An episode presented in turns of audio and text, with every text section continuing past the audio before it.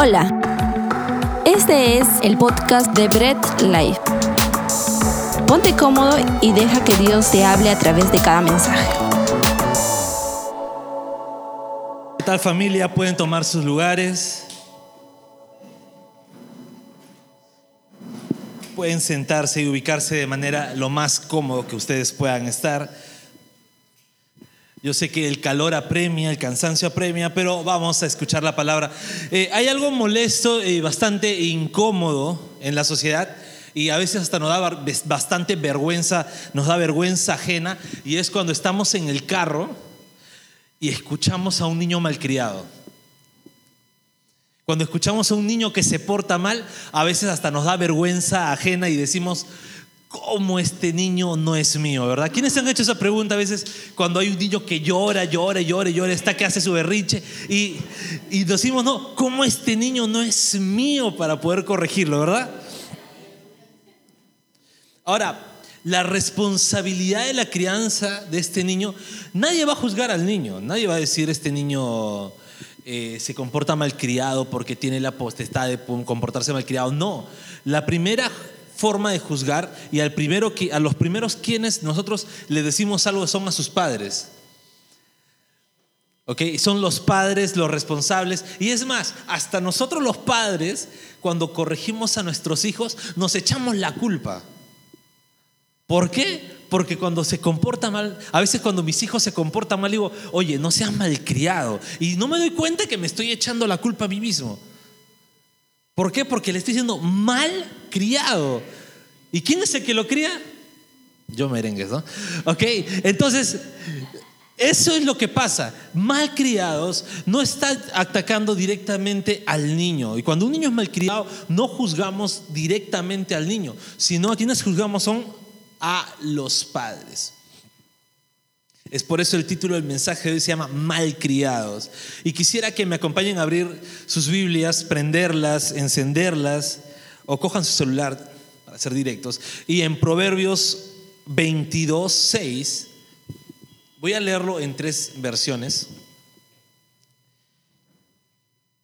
Proverbios 22, 6 es el texto más conocido por todos los padres y dice, instruye al niño en su camino y aun cuando fuere viejo no se apartará de él.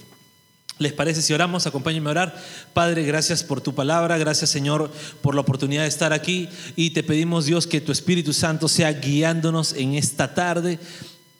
Y Señor, seas tú instruyéndonos de todo lo que tú deseas que aprendamos, Padre. Disponemos nuestra vida, nuestro corazón y Señor, ayúdanos a captar todo lo que tú tienes para nosotros hoy. En el nombre de Jesús, amén.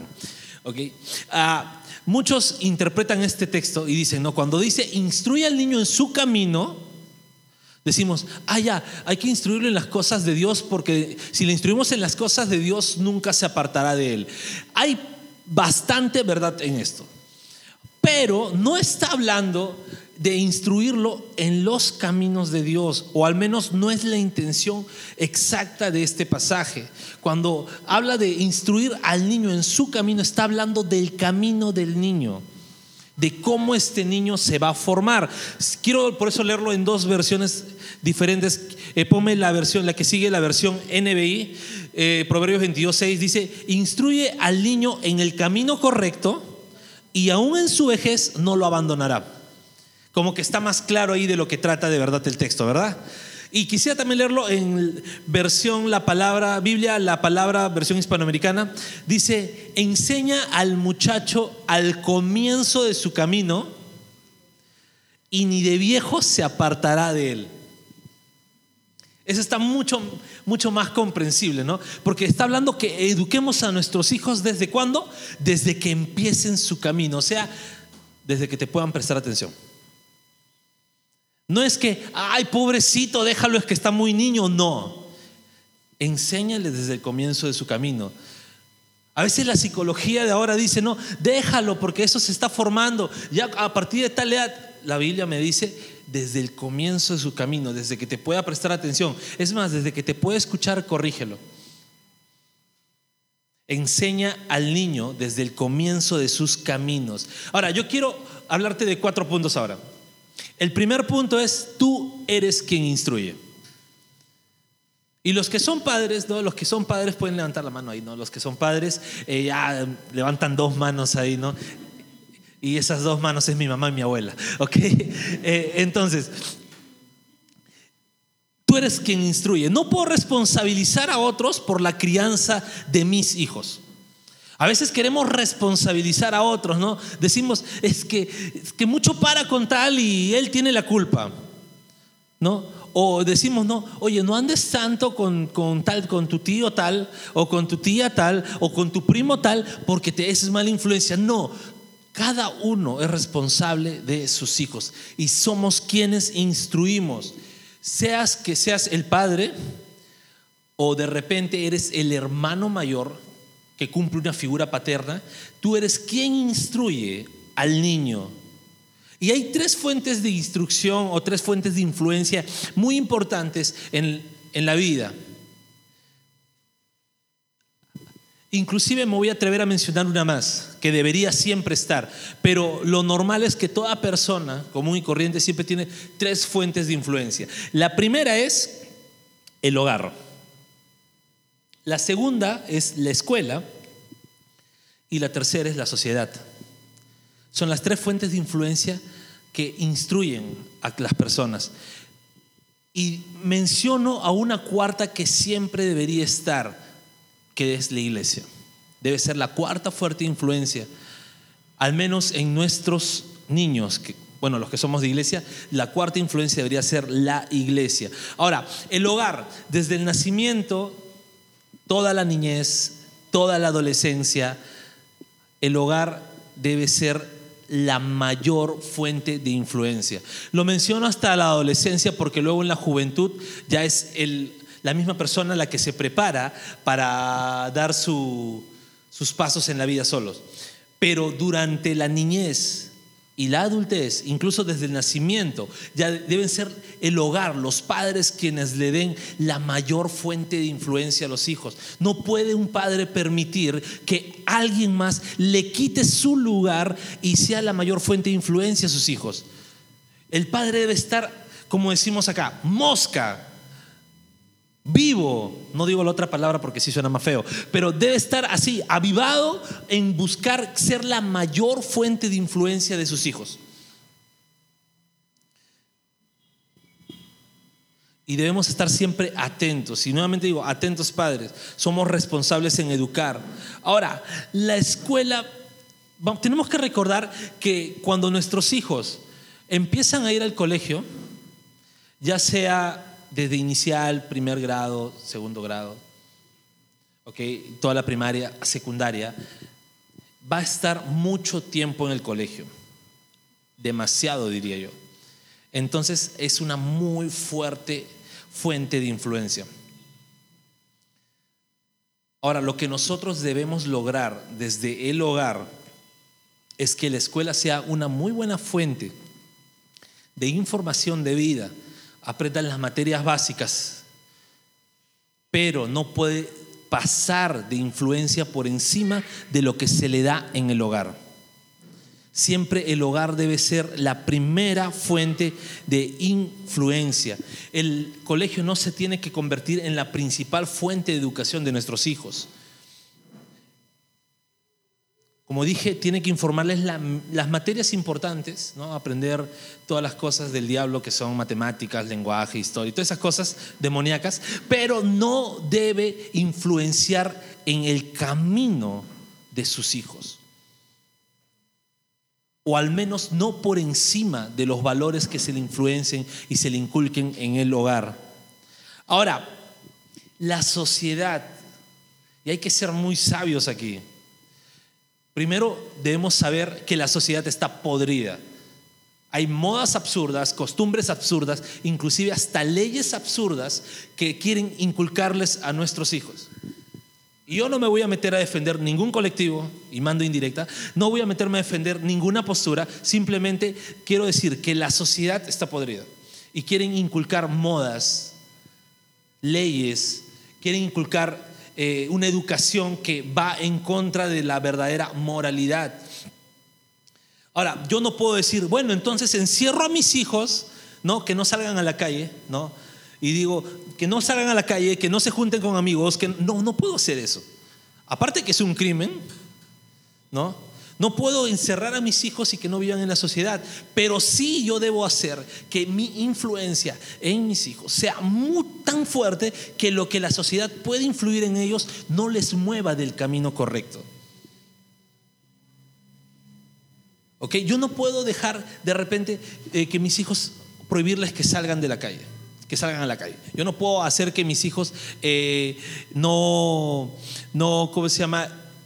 Estén eh, encerrados, pero sí puedo lograr influenciar a tal punto que lo que pueda eh, llegar de la sociedad no les afecte o al menos no eh, de una manera que pueda torcer su camino.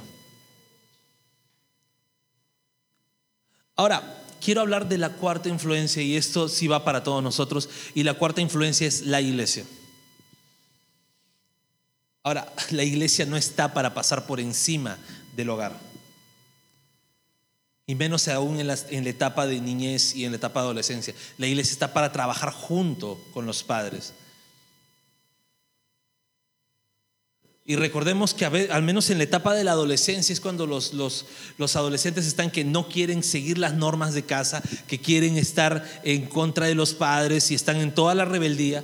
Y la iglesia debe estar para llevar al adolescente a respetar a sus padres, para llevar al adolescente a obedecer, para llevar junto a los padres al buen camino al adolescente. No para decir, bueno, tus papás piensan así, pero no te preocupes porque acá te vamos a comprender.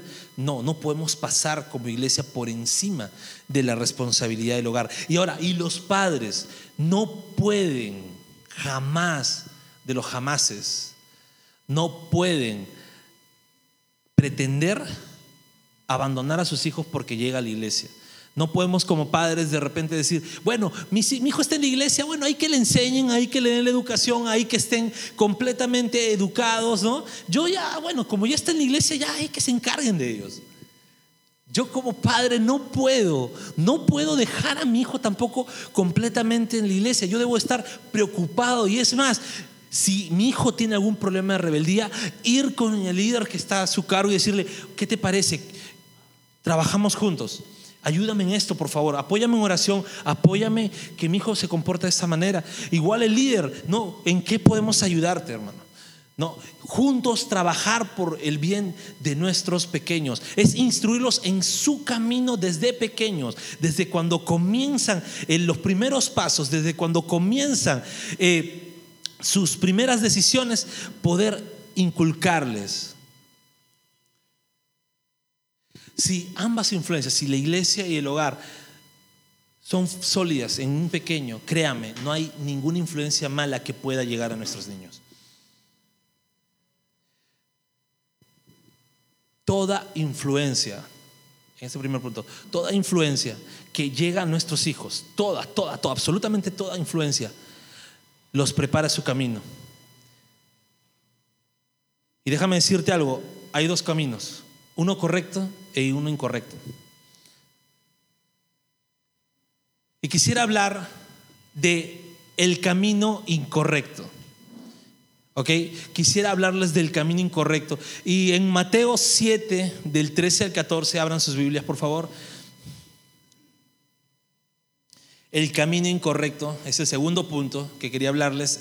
Mateo 7, del 13 al 14, mencionan, solo puedes entrar en el reino de Dios a través de la puerta angosta. La carretera hacia el infierno es amplia y la puerta es ancha para los muchos que se escogen ese camino. Versículo 14, sin embargo, la puerta de acceso a la vida es muy angosta y el camino es difícil y son solo unos pocos los que alguna vez lo encuentran. El camino incorrecto en la Biblia lo encontramos como el camino ancho. El camino ancho es el camino incorrecto. La Biblia habla mucho sobre los caminos, ¿ok? Y un camino incorrecto es todo aquello que no le agrada a Dios. Todo lo que puedas hacer que no le agrada a Dios te está llevando por un camino incorrecto.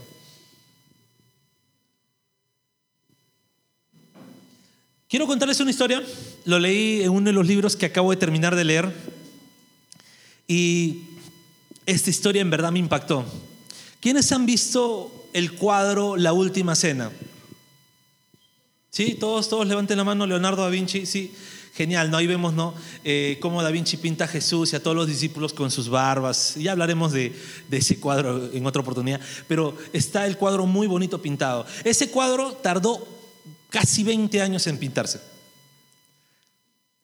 Leonardo da Vinci era eh, un pintor muy exquisito, muy, muy exigente en su trabajo y quería encontrar de acuerdo a él había leído, a cómo él había leído la Biblia, la característica de cada actor que iba a ser pintado que refleje, eh, verdad, eh, la personalidad del discípulo.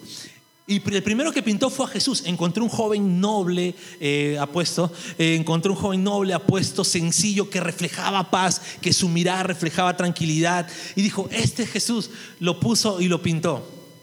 Y así empezó a pintar año tras año buscando, ¿no? Eh, se podría decir cada año y medio encontraba un, un discípulo más, pero se demoró mucho en el último discípulo.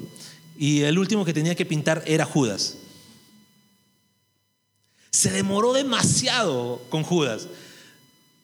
Y cuando lo encontró, ¿saben dónde lo encontró? Lo encontró en una cárcel de, la, de, las peores y encontró al criminal más despiadado que reflejaba en su rostro, en su mirada, reflejaba odio, reflejaba ambición, reflejaba todo lo malo que él pensaba que Judas debería tener.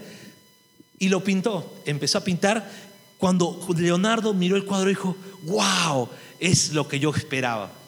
Entonces, eh, le muestra a los guardias el cuadro y de ahí le muestra el cuadro a aquel delincuente. Cuando muestra el cuadro al delincuente, este delincuente cae llorando y le dice, maestro Leo, maestro Leonardo, ¿no se acuerda de mí? Y Leonardo lo mira y dice, no, yo soy aquel que hace 19 años usted pintó a Jesús. Aquel que reflejaba la ternura, la misericordia, la paz, luego de 19 años reflejaba ira, odio, ambición. Era porque no, no caminó por el camino correcto. Estaba andando por el camino incorrecto. El mundo actual ofrece muchas entradas hacia el camino ancho, muchas entradas hacia el camino incorrecto. Y créame, eh, la sociedad te enseña que a veces esas entradas las disfrazan de moralidad, de cosas morales, de cosas bien hechas, de cosas inclusive hasta buenas en opinión, ¿no? Crean ideas que dicen, esta idea está bien porque nos hace amarnos más, nos hace respetarnos más y se olvidan de principios fundamentales. Y la sociedad ofrece, disfraza de moral toda puerta para el camino ancho. Y el camino ancho es un camino incorrecto. Como padres nosotros debemos saber instruir a nuestros hijos para que ellos sepan diferenciar estas entradas, estas puertas hacia el camino ancho y eviten caminar en él. Y no se pierdan así como este joven actor que en 19 años pasó de representar a Jesús a representar al traidor de Judas. El tercer punto es el camino correcto. Y rápidamente quisiera que leamos Juan 14, 6 y eso yo sé que se lo saben de memoria. Y dice, Jesús le contestó, yo soy el camino, la verdad y la vida. Nadie viene, pero nadie puede ir al Padre si no es por medio de mí. Es muy sencillo, el camino correcto es Jesús. Y si bien es cierto, es el camino de repente más duro, es el más angosto, es el que más cuesta pasar a veces hacer el mal es muy fácil, ¿eh? A veces pecar es muy sencillo. Siempre he representado y me gusta decir que el pecado es como la comida chatarra. Es demasiado rico, pero te hace daño. Y muchas veces lo que hace bien, que es una buena ensalada, una comida muy balanceada, es lo que más nos cuesta comer. ¿No? Todos los que intentamos hacer dieta pueden decir amén. ¿Ok?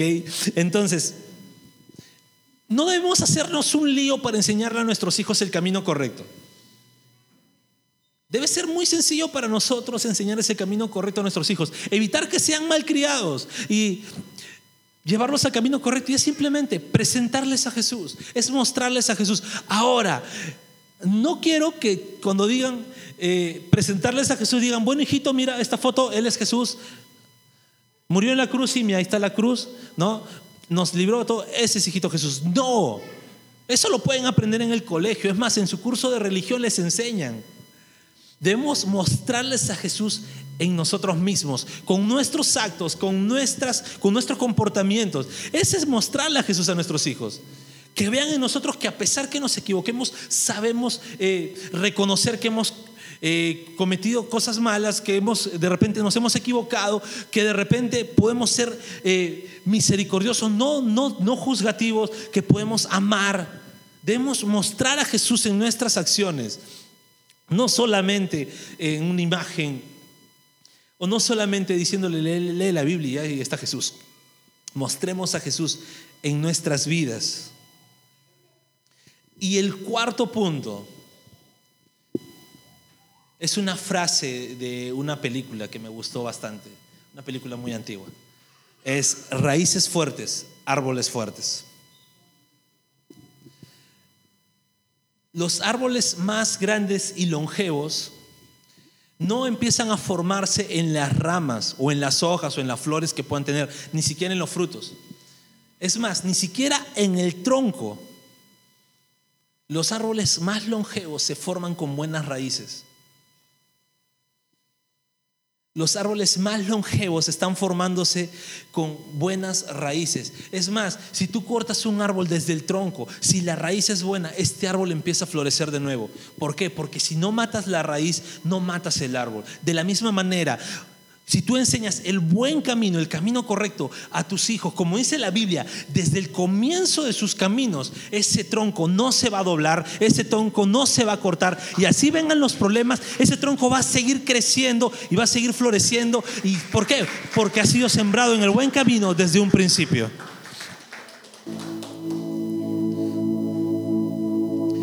Es en la primera etapa de la vida de nuestros hijos que debemos instruirles de la manera correcta. No es cuando ya están grandes, no es cuando ya están con una, de una vida formada y muchas veces de una vida deformada. Es desde un principio. Ya cuando están grandes solamente nos queda esperar un milagro de Dios. Es corregirlos desde un principio desde el inicio de sus vidas, enseñarles el buen camino, enseñarles buenos valores, enseñarles responsabilidades. Es en ese tiempo donde tenemos que nosotros poner lo mejor de nosotros. Si eres padre, si eres hermano mayor, ayudar a tus padres. Si eres eh, abuelo, ayudar a tus hijos, ayudar a tus nueros, a tus nueras, a tus, a tus yernos. Pero es llevarlos siempre a que estén inculcados por el buen camino desde su hogar.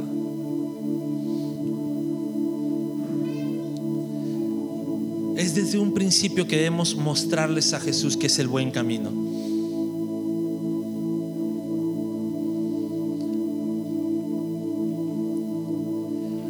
No podemos esperar al final del camino cuando pueden haber sucedido muchas cosas malas para intentar corregir.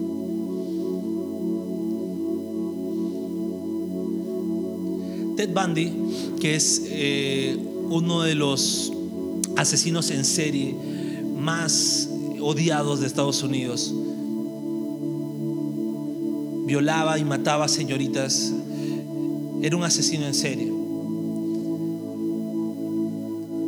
Ted Bundy, en el último momento de su vida, porque fue condenado a la silla eléctrica, eh, conoció a Jesús y pidió ser entrevistado por James Dobson, que es un eh, psicólogo, un doctor muy famoso en Estados Unidos, y le dijo, ¿por qué aceptaste que yo te entrevistara? Y él le dijo, porque yo quiero que lo que yo cuente de cómo fue mi niñez, ningún padre lo vuelva a repetir con sus hijos, porque no quiero que más acaben como yo.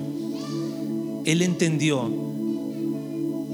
que al hijo se le corrige desde un principio. Y ahora no esperemos, si de repente eres consciente de que estás andando un mal camino, no esperemos a llegar como este asesino a la silla eléctrica para recién reconocer a Jesús y recién poder aceptar que necesitamos un cambio. Y lo otro que quiero mencionar es que todos, absolutamente todos, al conocer a Jesús, de verdad pueden empezar ese gran cambio. Es en Jesús el que está el cambio, es en Jesús el que nos transforma, es Jesús el quien nos quita los pecados, es Jesús el quien nos eh, da vida eterna, es en Jesús en que nosotros podemos encontrar el camino al Padre. Para terminar quiero decirles que nada debe instruir a tus hijos más que tú. Y tú no debes desligarte de la responsabilidad de enseñar a tus hijos. Enseñarles el buen camino, enseñarles a Jesús.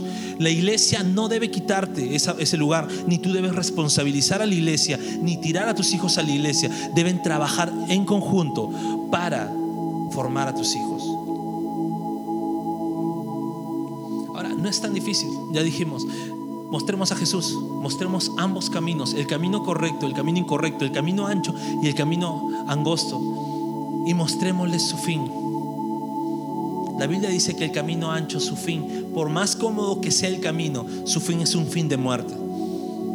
El camino incorrecto siempre te va a llevar a la muerte. Sin embargo, la Biblia dice que el camino angosto, Jesús, te va a llevar a la vida. Y es en Jesús en quien tenemos la vida eterna. Tú decides cómo formar las raíces de tus hijos. Si lo quieres formar bien o quieres formar hijos malcriados.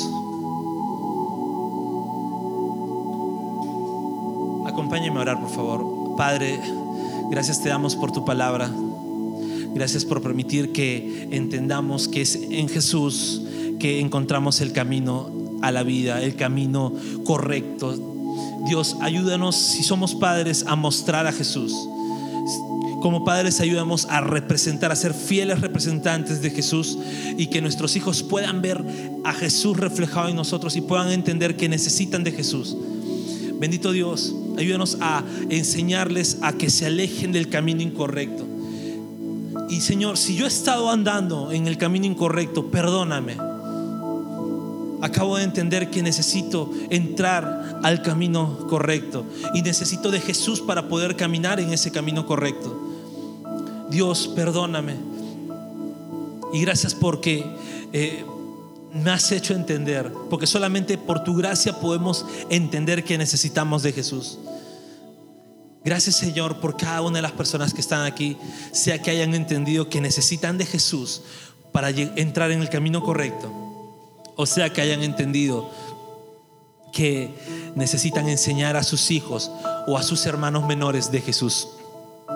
Y Dios, ayúdanos como iglesia a poder ser esa ayuda a los hogares, de ser la mayor influencia de nuestros hijos para que puedan andar por el camino correcto. Te damos toda la gloria, Dios. Gracias por todo en el nombre de Jesús. Amén. Gracias por escuchar el mensaje de hoy y no olvides compartirlo. Síguenos en nuestras redes sociales, Instagram, arroba Bread Life Family, Facebook Bread Life.